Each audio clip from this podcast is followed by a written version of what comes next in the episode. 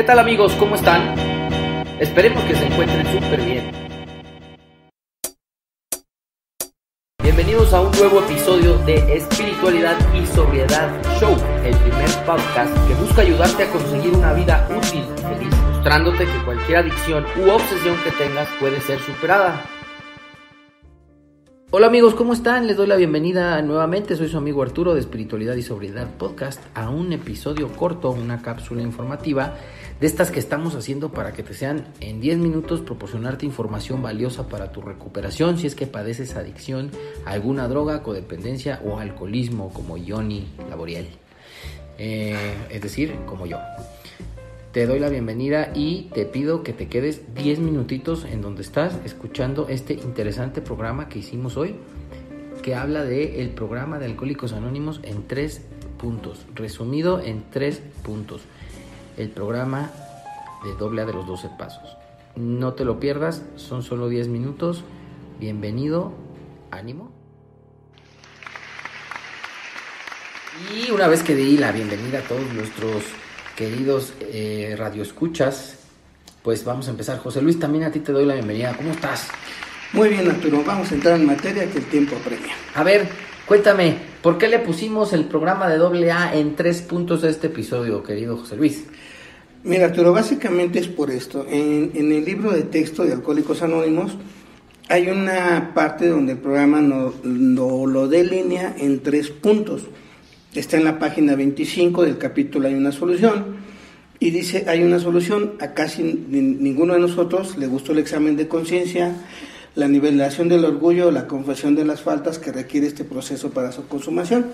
Entonces el punto número uno es examinar la conciencia, que en, en, términos rápidos y sencillos es revisar nuestro historial de bebedor y nos vamos a dar cuenta que en algún punto perdimos la capacidad de controlar nuestra manera de beber o de consumir drogas y después de eso vino un deseo imperioso, un anhelo doloroso de recuperar ese control y tratamos de hacerlo de miles de maneras que están escritas en el libro.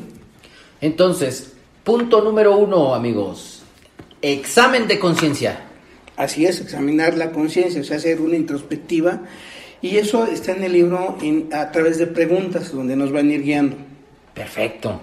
Acuérdense, eh, compañeros, muchachos y, todo nuestro público, hay que ser sinceros con nosotros mismos y despiadados y minuciosos también, dice el libro, ¿no? Hay que hacer un, una revisión eh, hacia adentro de cada persona con sinceridad, ¿no? Vámonos con el segundo punto, padrinazo. Dice nivelación del orgullo. Nivelar el orgullo. Quiere decir que si el orgullo está en su justa dimensión, no es un defecto de carácter como notoriamente lo hacemos ver en los grupos o mal, mal lo hacemos que lo vean. No, nivelar el orgullo es estar en equilibrio.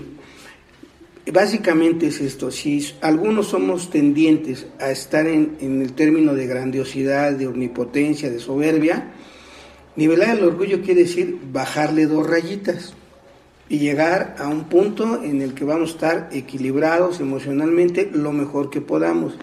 Si por el lado contrario nuestro temperamento es ser autocomiserados, depresivos, pesimistas, ahí el objetivo es al revés, hay que subir, hay que ir tirarle para arriba. A esos es más fácil ayudarlos porque estiramos la mano. A los que están en el lado de la soberbia, pues, normalmente hay que tumbarlos de ahí. Entonces, para eso están muchas preguntas en el capítulo 5 para irnos aterrizando por ahí. Un día me comentabas, me acuerdo muy bien, que, que estaba yo eh, aprendiendo mucho de ti, de lo que sabes, y me decías, el orgullo no es malo, lo que comentabas ahorita, queremos a veces o nos lo pintan como malo, pero me decías tú ese día que el orgullo no es malo, ¿verdad? No, de ninguna manera, el orgullo es equilibrio. El orgullo es satisfacción por haber hecho bien las cosas. El orgullo nos da alicientes para seguir haciendo cosas. El orgullo hace que nos bañemos, que nos esforcemos, que nos dé gusto, por ejemplo, que un hijo termine una carrera, que un hijo tenga un buen desempeño en la vida. Es el orgullo. Bien nivelado es positivo. Cuando el orgullo tira para la azotea se convierte en soberbia y anexas. Y cuando el orgullo tira para el sótano se llama autoconmiseración y anexas. Perfecto. Sí, sí, sí, a, muchos nos llevó la soberbia a los grupos de alcohólicos anónimos o a terminar anexados o internados en clínicas, ¿no? Y pues yo diría que nos fuéramos con la número 3. La número 3 es la confesión de las faltas. Este asunto de confesar las faltas es en donde más confusiones tenemos en los grupos de, de 12 pasos, porque la tendencia normal es hablar de lo que la gente nos hizo o del temor que le tenemos, y eso no es confesar las faltas.